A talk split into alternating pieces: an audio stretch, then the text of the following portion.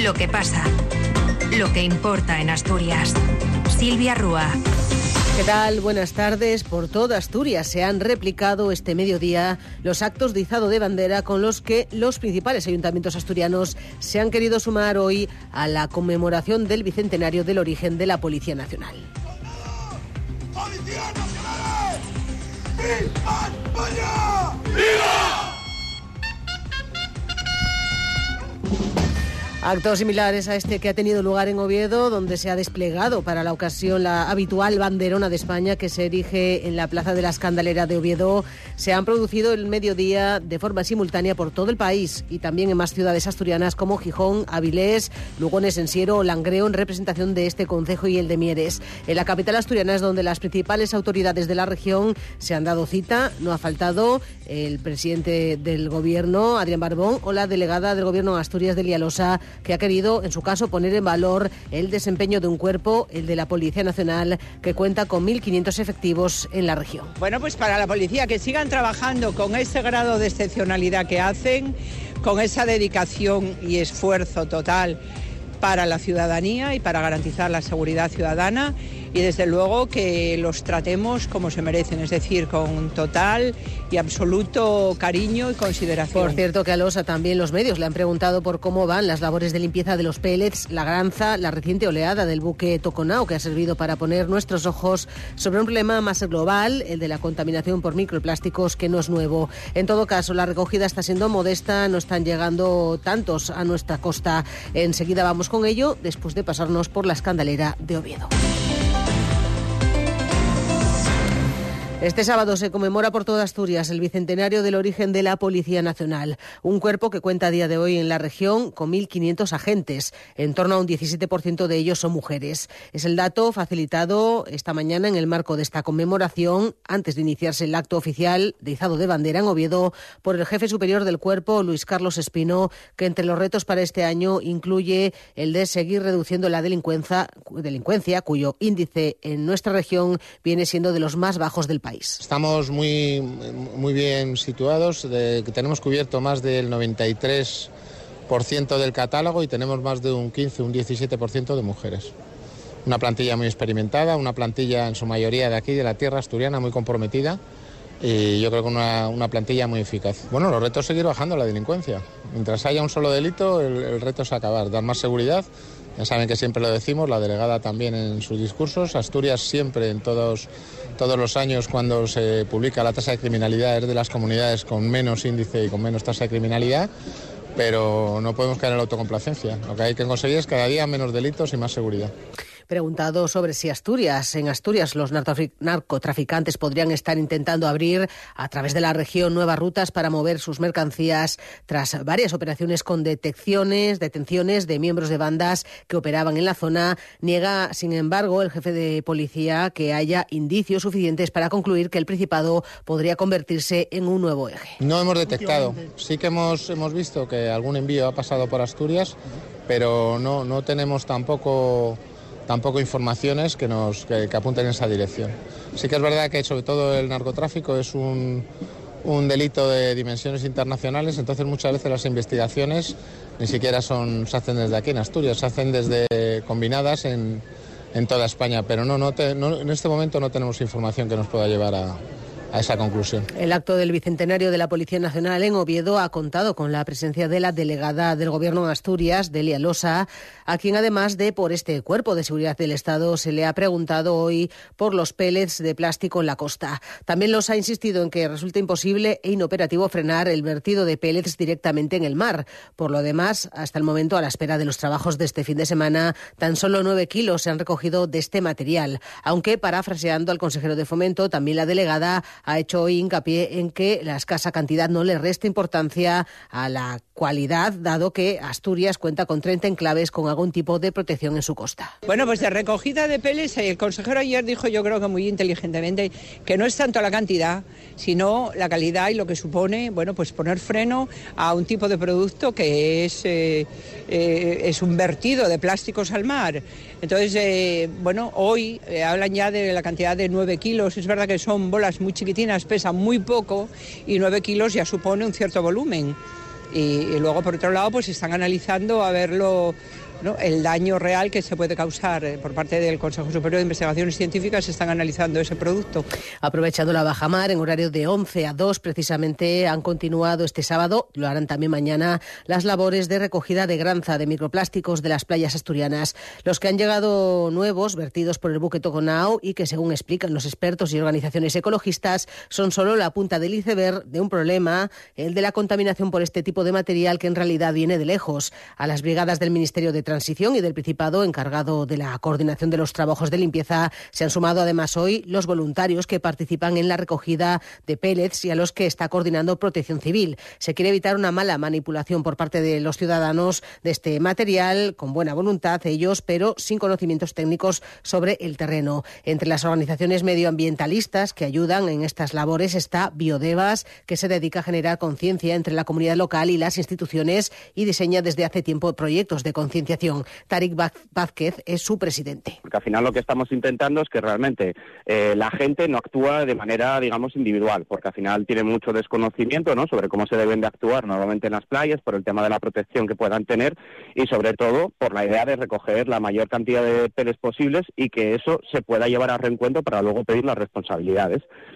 Entonces, bueno, lo que hemos eh, eh, hecho es eh, coordinar, digamos, diferentes limpiezas de playa que va a haber este fin de semana de manera conjunta a través del Principado de Asturias en ocho puntos diferentes de Asturias, para que así la gente pueda venir y aportar su pequeño granito de arena, porque sabemos que todo el mundo va a querer intentar, digamos, también ayudar, ¿no?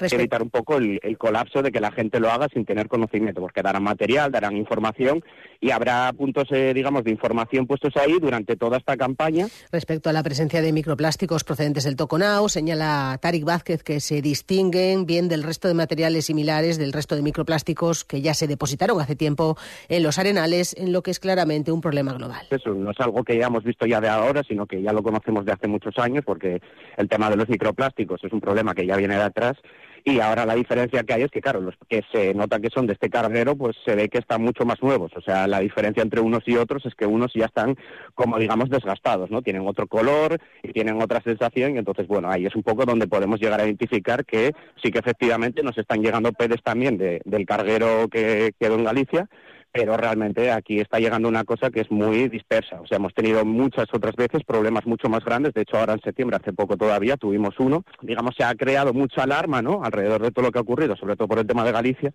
Y realmente no habría, creemos, falta tanta alarma en este sentido, ¿no? Pero aprovechando esta circunstancia, pues sí que hemos conseguido visibilizar el problema.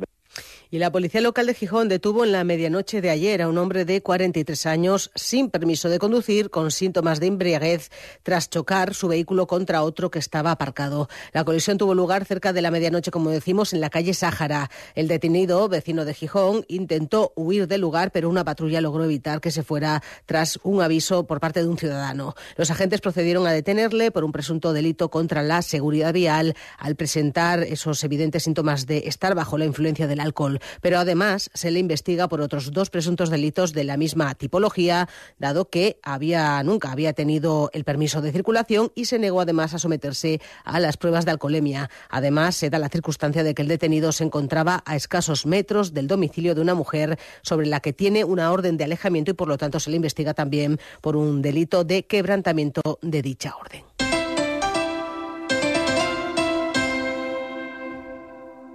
Cadena Ser.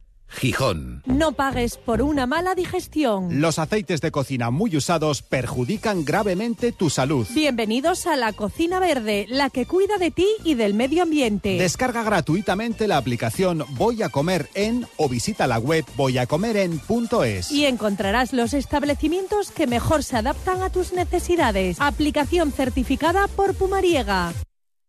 En más y más, los mejores precios en nuestras marcas propias. Bonito del Norte en aceite de oliva Alteza 111 gramos a solo 1,64 euros. Pan de molde Alteza de 820 gramos a solo 1,15 euros. Detergente líquido Marsella 54 lavados a solo 3,89 euros. Más y más. La calidad que te sienta bien. Cadena Ser. Poder de la conversación.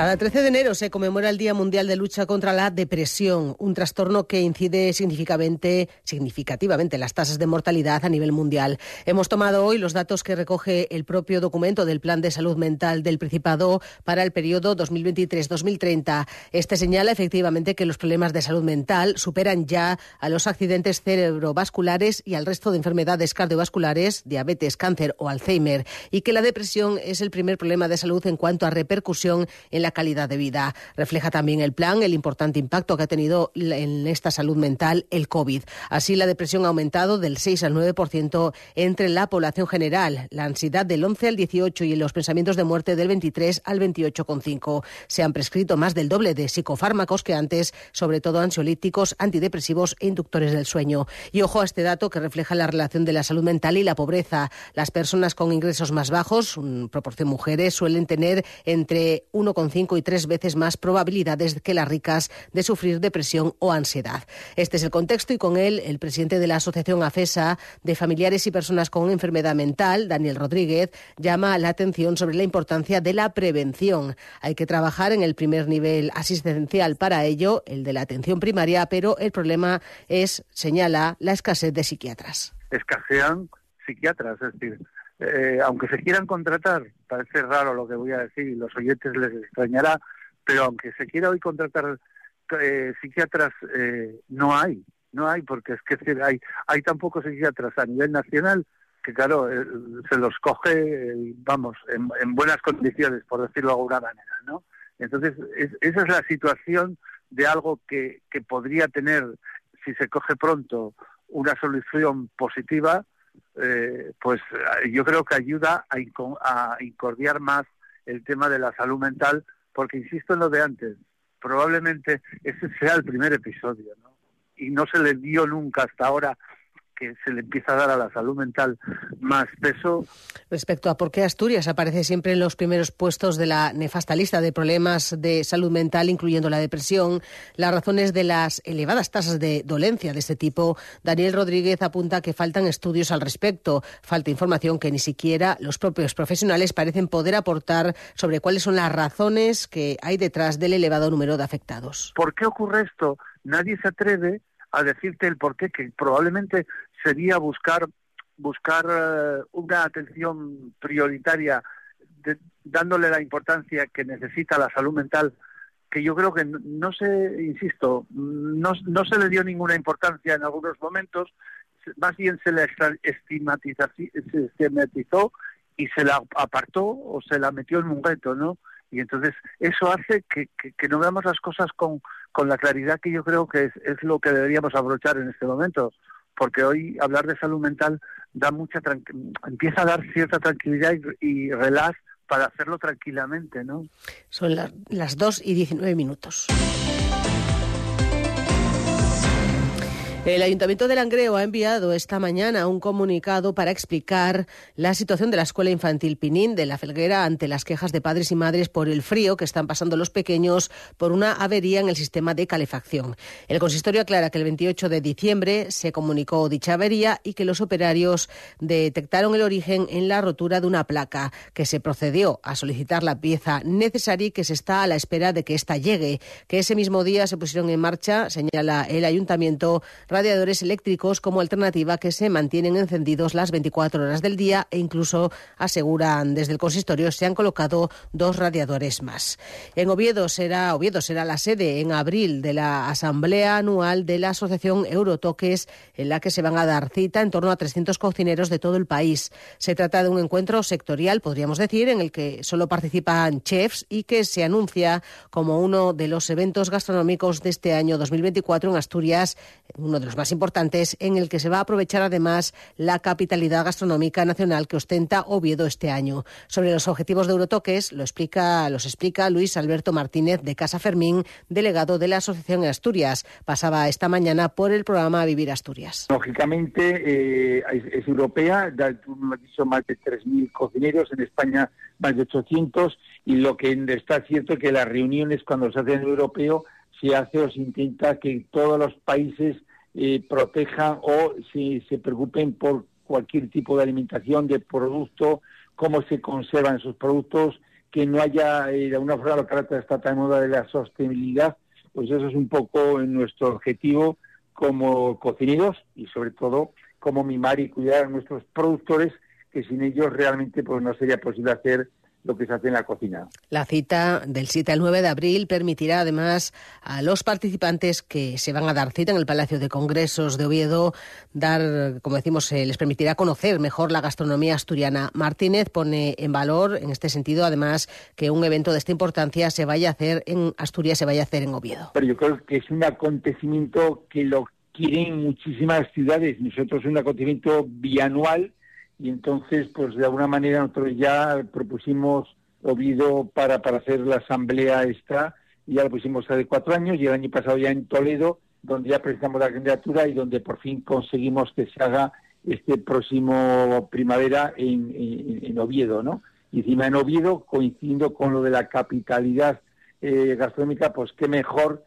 que a Oviedo traer a este grupo de grandes profesionales de toda España tú me has dicho, igual seremos casi 300 cocineros, digamos un poco lo más representativos de cada región, de cada comunidad y la compañía de transporte Alsa inicia hoy un servicio directo a Valgrande Pajares desde Oviedo, Gijón, Mieres y Puebla de Lena.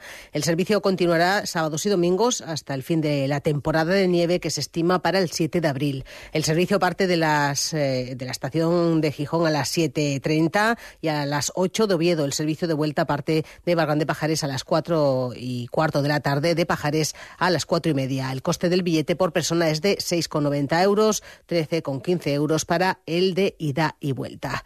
Y en la agenda del día, un clásico del teatro español traído al lenguaje y código actuales con la adaptación de Eduardo Galán de La Celestina. Anabel Alonso encabeza el reparto de una obra que se va a poder ver hoy en el Teatro Jovellanos de Gijón, con la que promete además romper el estereotipo que tenemos de la protagonista de la tragicomedia de Calisto y Melibea. Nos lo cuenta Begoña Natal.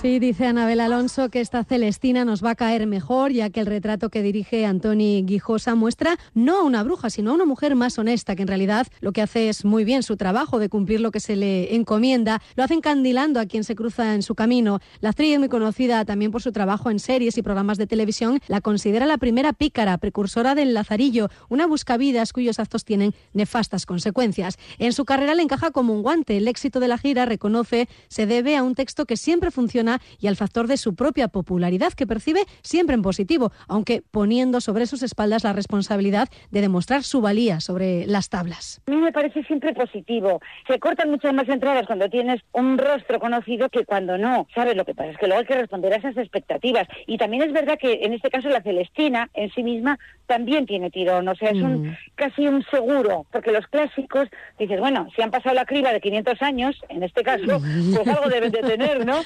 Yo creo que aquí se juntan esos dos factores, tener un rostro más o menos conocido y un texto muy atractivo para el público.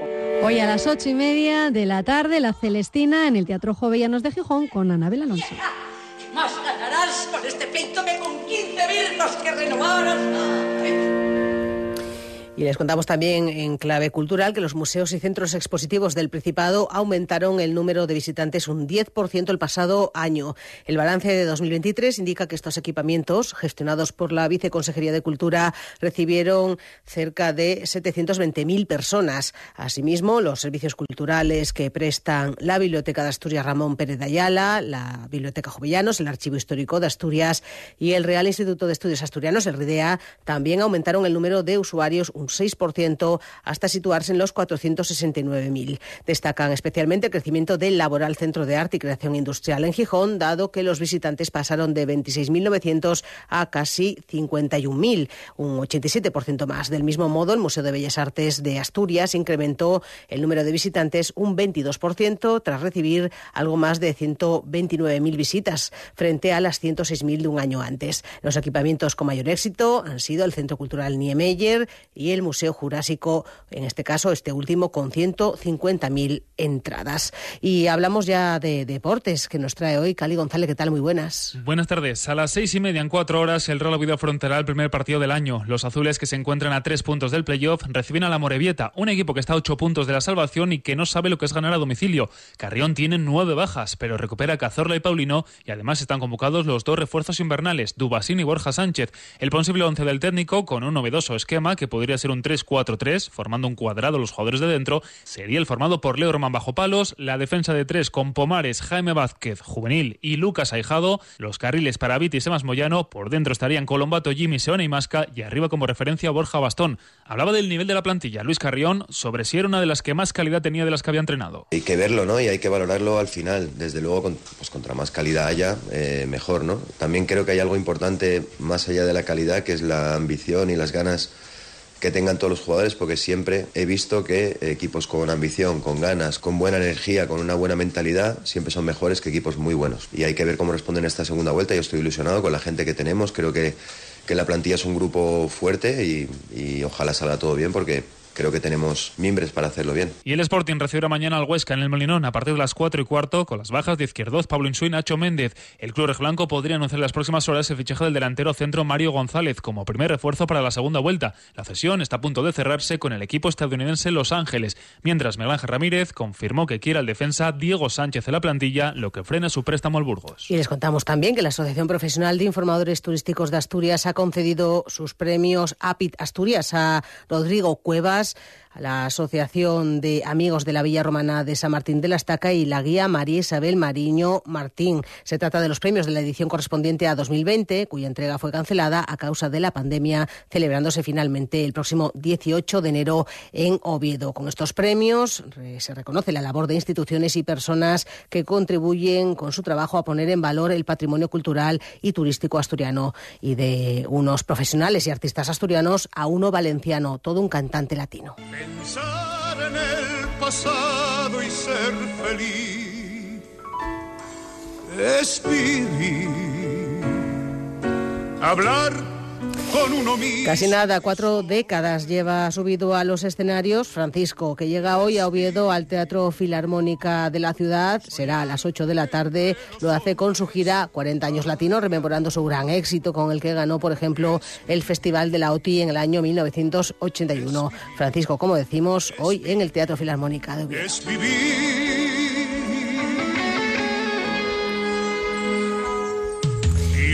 Pues con Francisco llegamos casi a las eh, dos y media de la tarde en una jornada en la que nos de- queda darles la previsión meteorológica, una jornada en la que la Agencia Estatal de Meteorología ya nos dice que esperemos un incremento notable de las temperaturas que pueden alcanzar hoy en la región hasta los 15-16 grados. De momento la jornada seguirá con cielos eh, con predominio de cielo nuboso, con probables precipitaciones débiles y dispersas en el tercio occidental y en la cordillera durante esta tarde, con temperaturas, como decimos, en aumento ligero en la costa, más acusado en el interior, donde será localmente notable y heladas débiles también esperamos en el interior, localmente moderadas en las cumbres de la cordillera. El viento del sur y sureste en general serán vientos flojos, no se descartan rachas, eso sí, de viento fuerte en cotas altas de la cordillera. De momento tenemos en el centro de la región 12 grados. Les dejamos ya con la información nacional e internacional, la información que continúa en la cadena SER.